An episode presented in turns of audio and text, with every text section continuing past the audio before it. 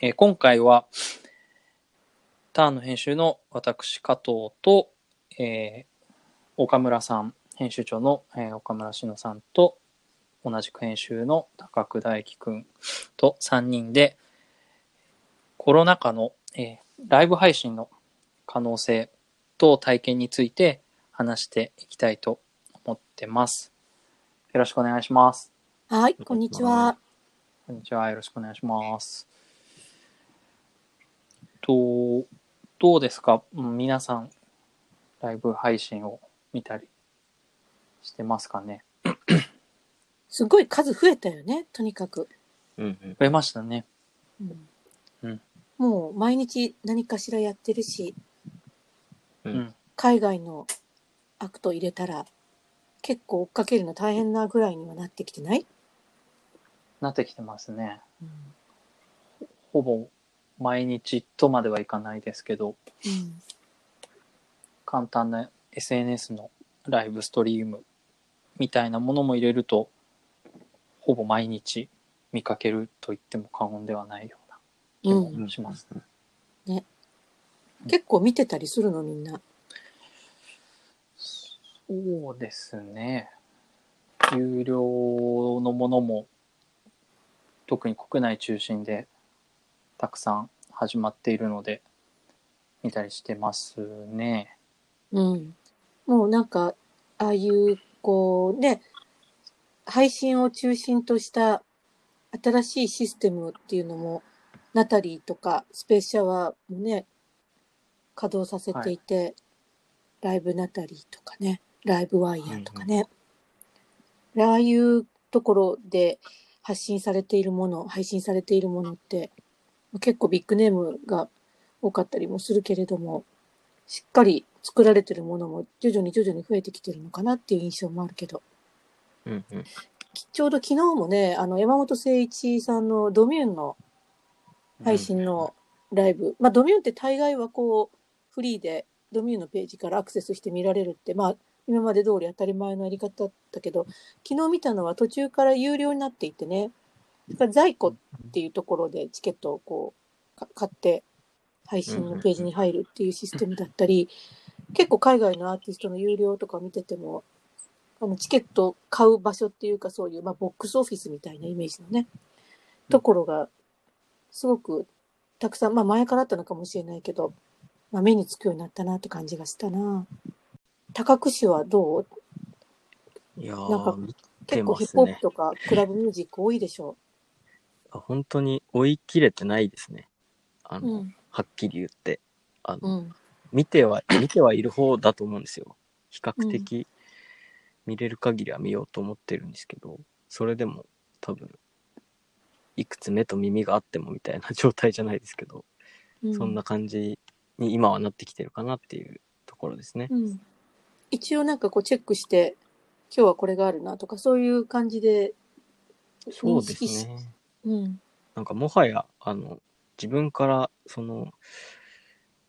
ディグらなくてもっていうとあれですけど、その、うん。勝手にタイムラインでたくさん流れてくるなとか、ツイッターとかもそうですけど、うんインスタとかでも告知とか多いなと思って見てますね。うん。ね。最近っていうかまあ、そのコロナ以降でみんな何が印象に残ってる配信だったりした？ライブで。まず、まずは、あれですね。えっと、3月の1日とかに遡るんですけど、うん。えーバッドホップの横ありが、ああ。あまあ、中止っていうとあれですけど、その無観客になって、で、配信、YouTube で、これは無料、無料ですね。無料でうん配信するっていう形でやって、その後クラファンを発表したのかな。そんな感じだったので、結構早い段階、まあ3月の頭なんで、ただ規模が大きいからっていうところもあったと思うんですけど、あの、うん。大きな選択をしたなと思って。で、それが、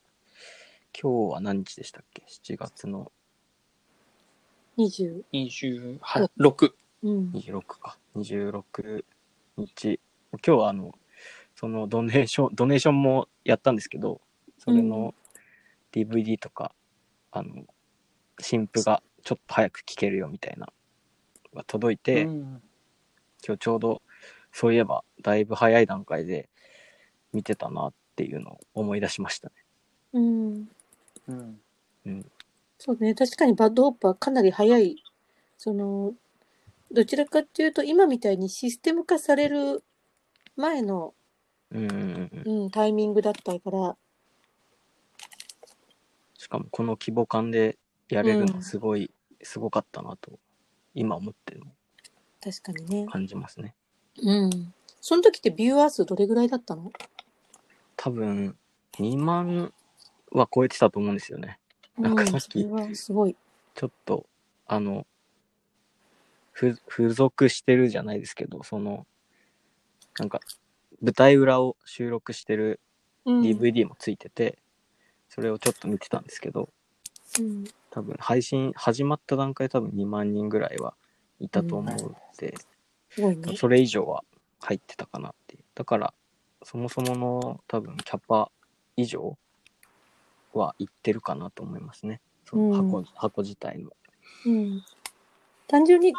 どういうところがやっぱり印象に残ってるとか、すごい意味のあるライブだった？その時の BAD HOP って。うーん、なんて言うんですかね、そう。やっぱり、あの、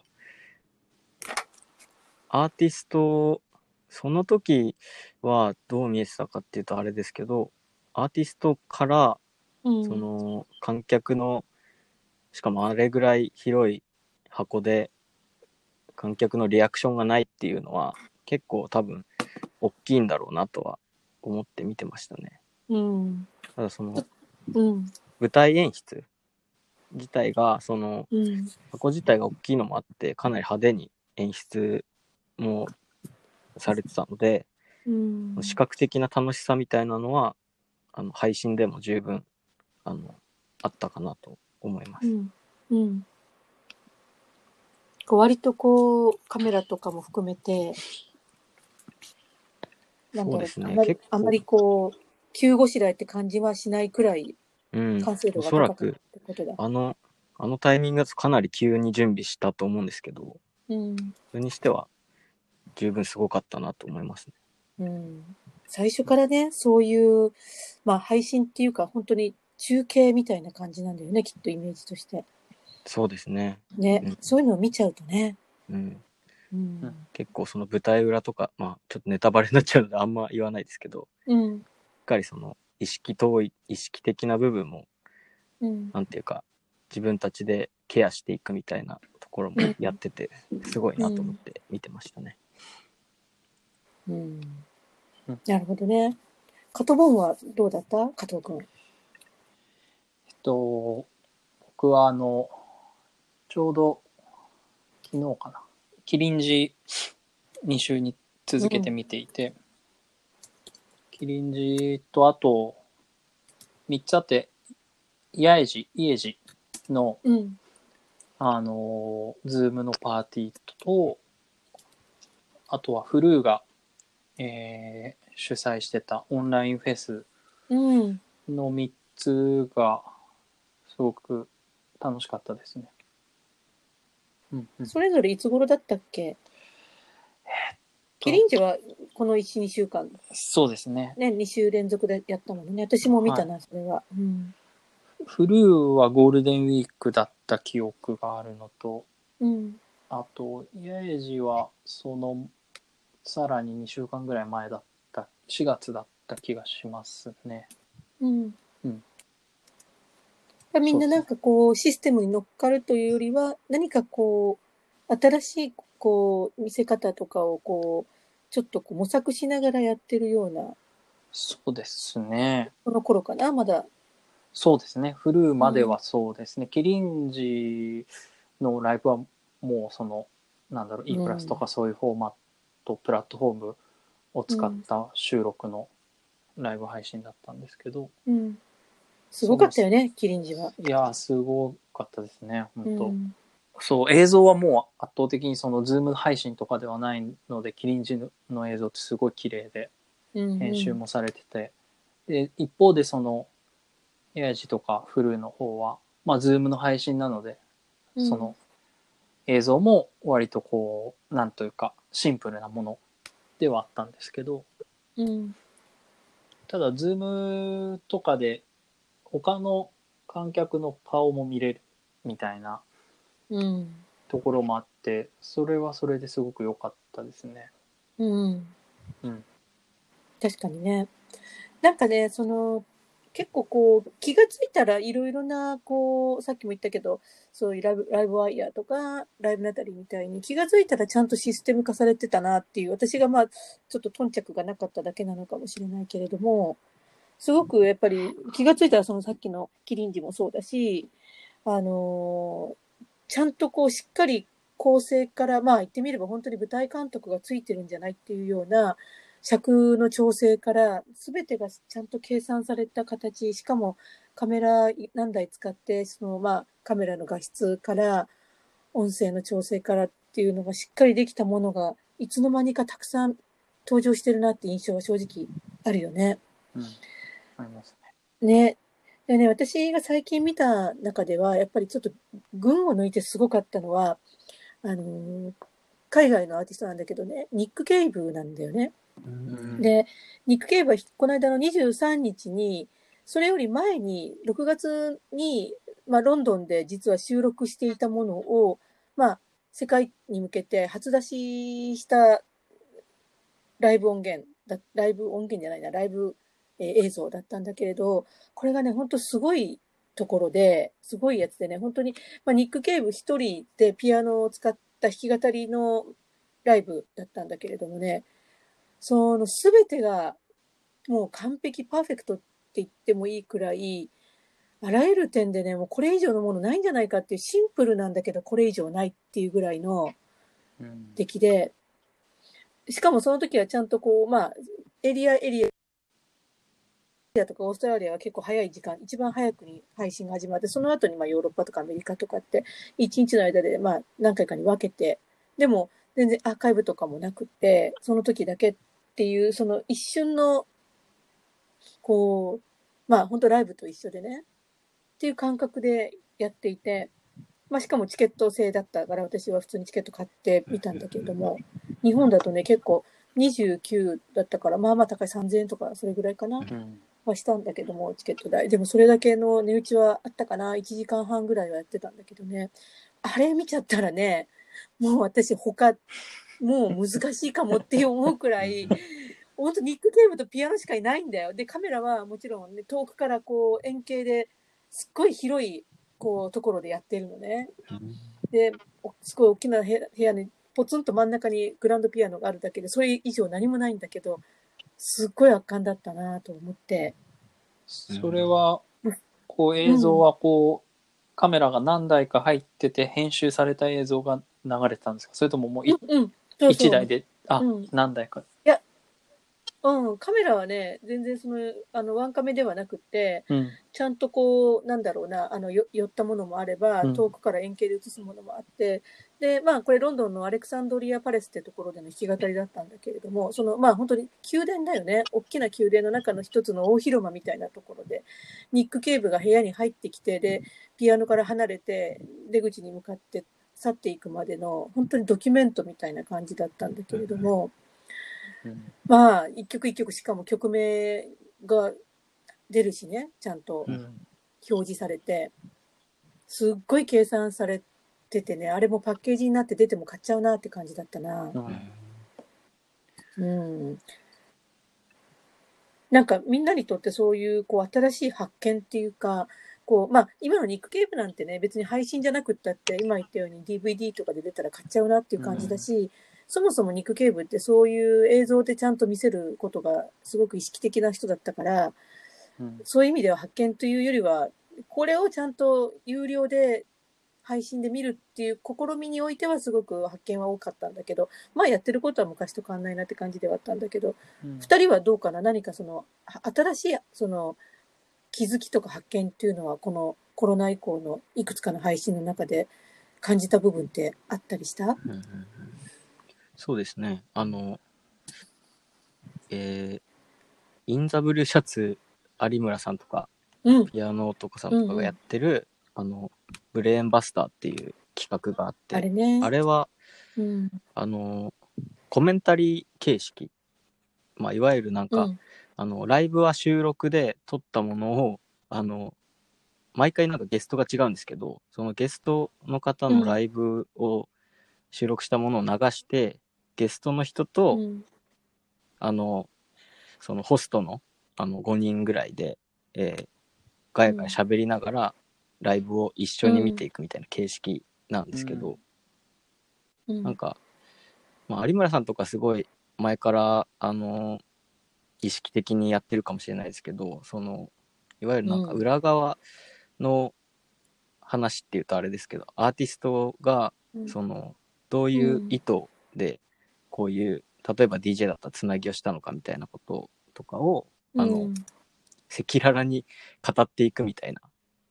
側面があって、うんなんていうか、うん単純にまあ見ててあそういうことなんだなっていう学びもありますし、まあ、その中で言ってたのがあの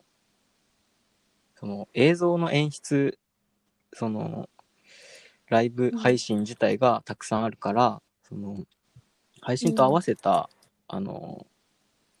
演出をしてるっていう話をしててあの、まあ、何かっていうといわゆるまあクラブとかライブハウスとかに行くのと、まあ配信の明確な違いってまあ単純にサウンドシステムの違いが一番大きいと思うんですけどそのうん。大きい音でウーハーがついててとかっていうあの体験してるっていう感覚ではなくて、なんかやっぱり配信ライブになるとその視覚的な演出をうん通常よりもちょっと過剰気味にやるとか、そういうところをやっぱ意識してて、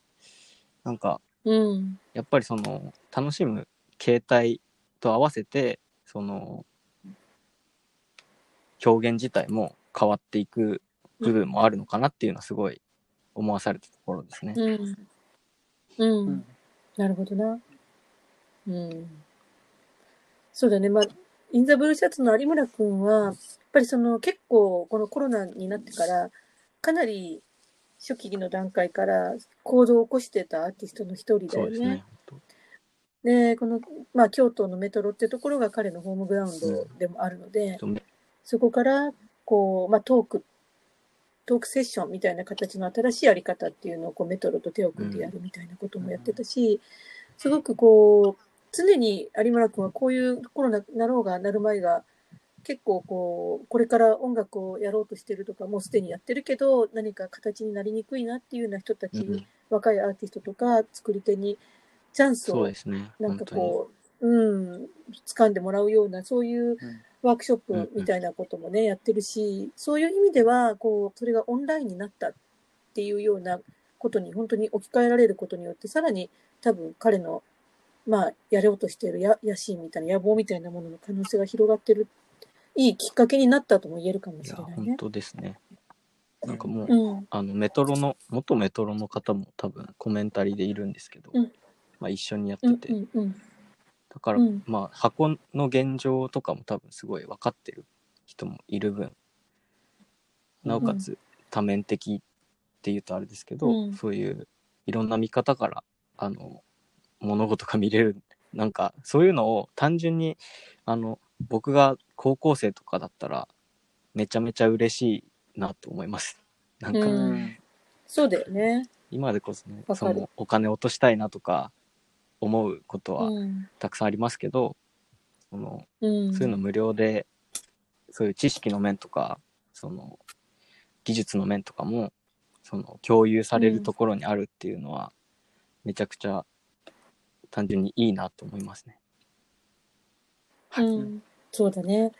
なんか本当にそれは、配信って音楽を楽しむというよりは、なんかこう本当にそこにこう一緒にこうジョインできるというか、ジョイントできるっていう可能性みたいなのはやっぱりすごくね、実感できるタイミングだったのかなっていう気がするよね。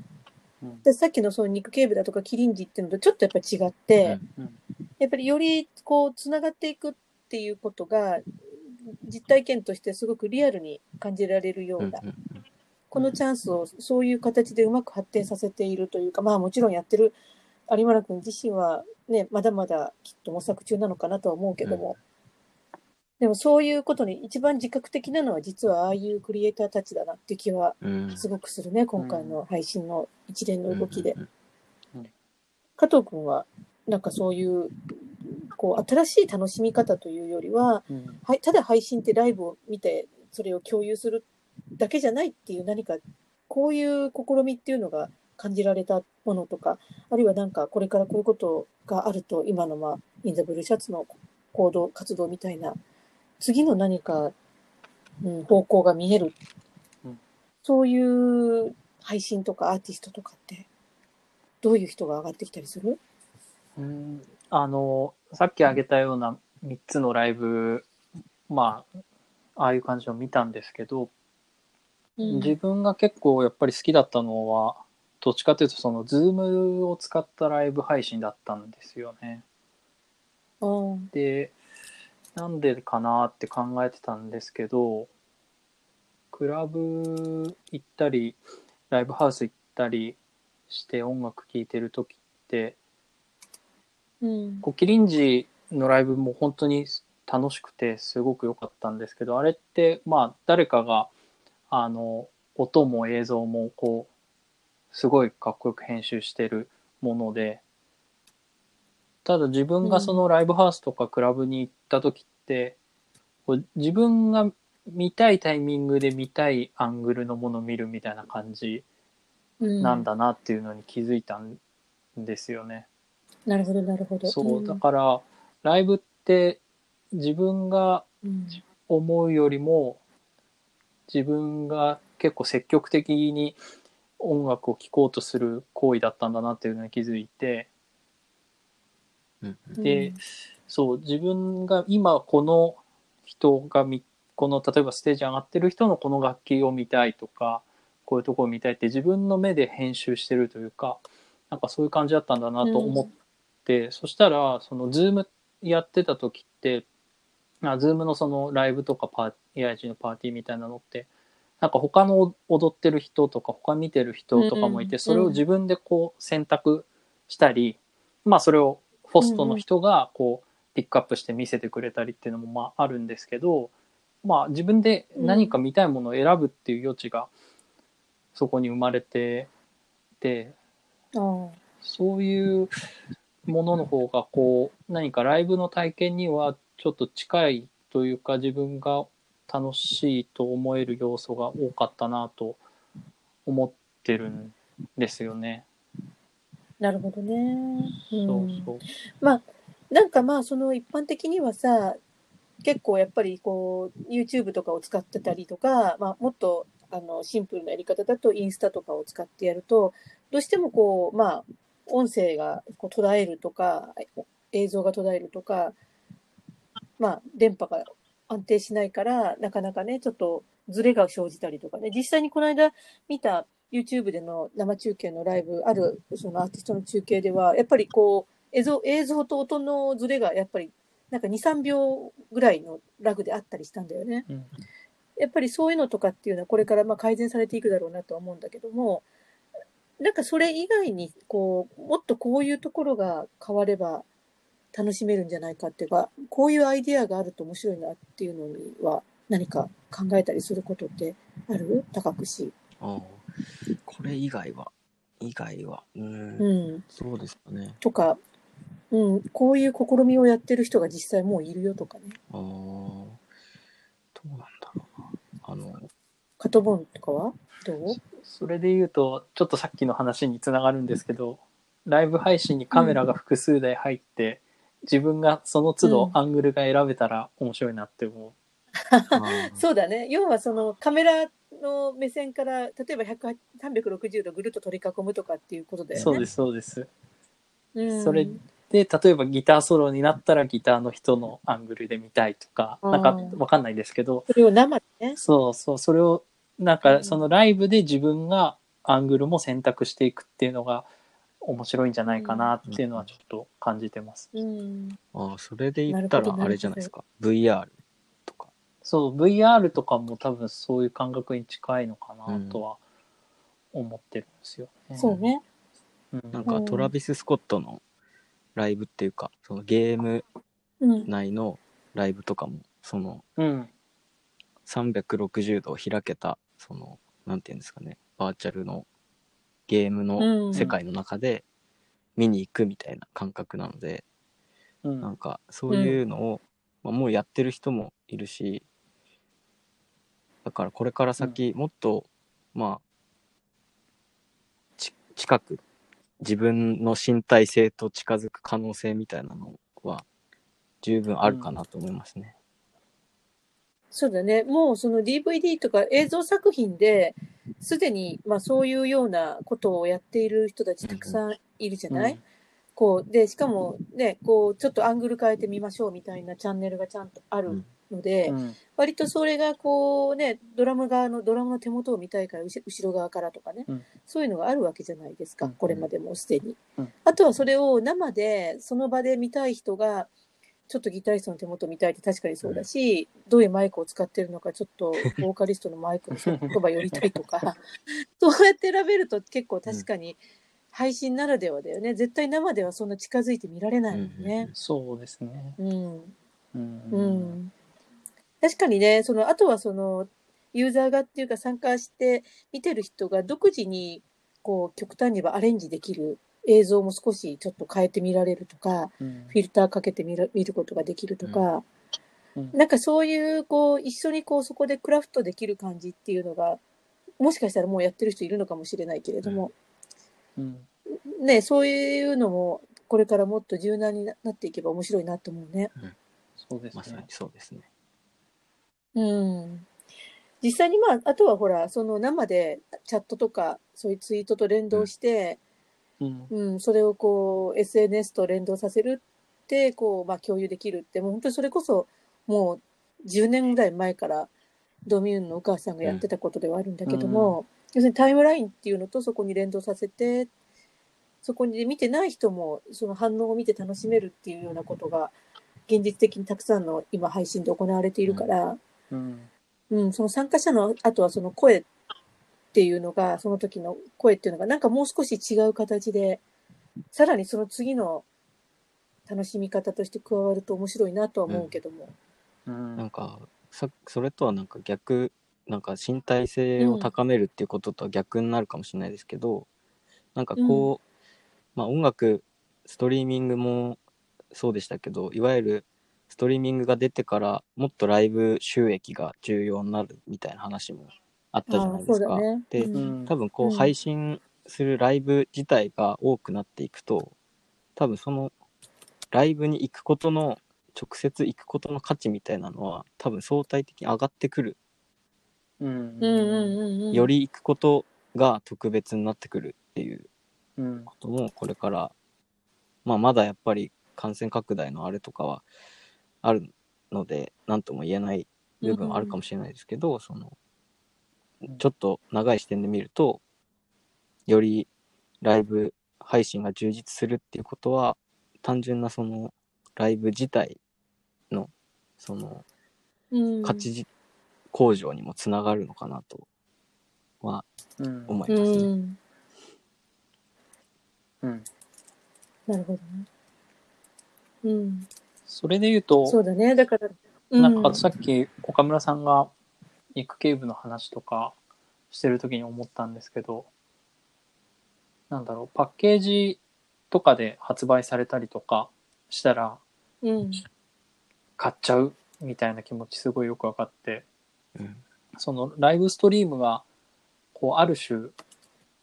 プロモーション的うなん。意味を持つのかなっていう気もしてて、うん。そこで1000円とか2000円で見て、後ほどブルーレイとかで4000円とかで出て、もう買ってしまう。まあそこに何か他に付加価値があったら買ってしまうみたいなものを考えると、こうね、2段階でうん何か楽しめる要素がパッケージに付加されていれば、よりこううん。し支出してしまうかなというか、お金を。そんな気がしまうなんかキリンジのライブとか、あの、ライブストリームで見たけど、パッケージ出たら買っちゃうかもみたいなのも、やっぱりちょっと思そうだね。あれはね。なんか残しておきたいなというか、自分の手元でうんいつでも見れるような状態にしたいなと思ったりもしたので、なんか、だからそれぐらい、そのクオリティ高いもんだったら、全然有料でも全然買っちゃうし、うん、普通にチケット買ってライブ見に行く感覚で、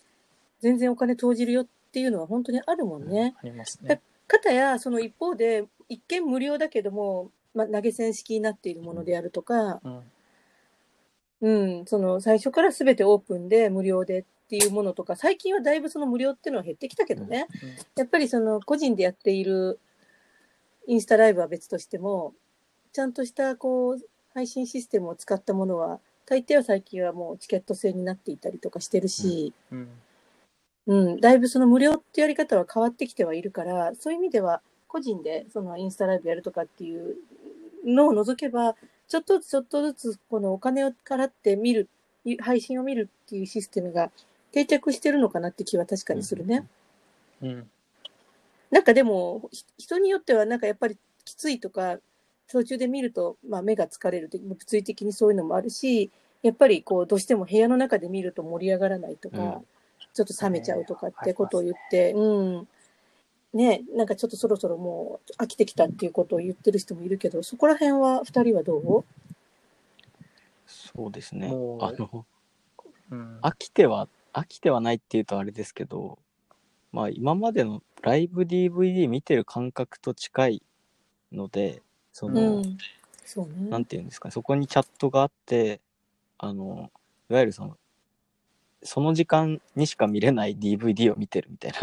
感じに近いかねうんうん。だからちょっとあの時間的な制約は少し感じるなってもちろんアーカイブ残ったりするものも多いですけど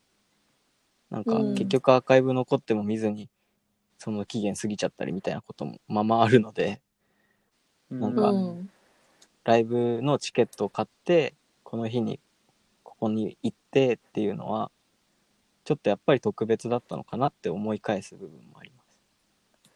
なるほどね。配信、まあ飽きちゃったりとか、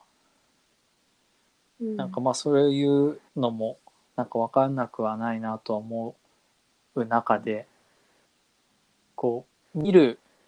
見る側としてのこう、モチベーションのこう上げ方みたいなものもなんか人それぞれいろんなやり方が出てくるんだろうなって思ってるんですよ。なんとなく。うん。で、うん。キリンジのライブ見てるときに、MC とトーク中はへ部屋の電気つけて、ライブ、演奏になった部屋の電気を消してみたんですよ。うんその、うんうん。なんか僕はさっき、盛り上げるわけだ。そう、さっきさっきの話からちょっと僕はその、いかにこう自分がライブに近い体験をするかっていうことに自分を近づけようとしてるので、そういうちょっと雰囲気を電気消してみて、つけてみてとかやってみると、多少変わるなぁという気がしてますね。なんかやっぱり電気、ムードを盛り上げるわけね。そうそう、自分の部屋でそうです。うんクラブ、まあ、DJ の配信とかもやっぱりどうしても部屋の蛍光灯がマックスでついてる中だと全く多分テンションも上がんないから、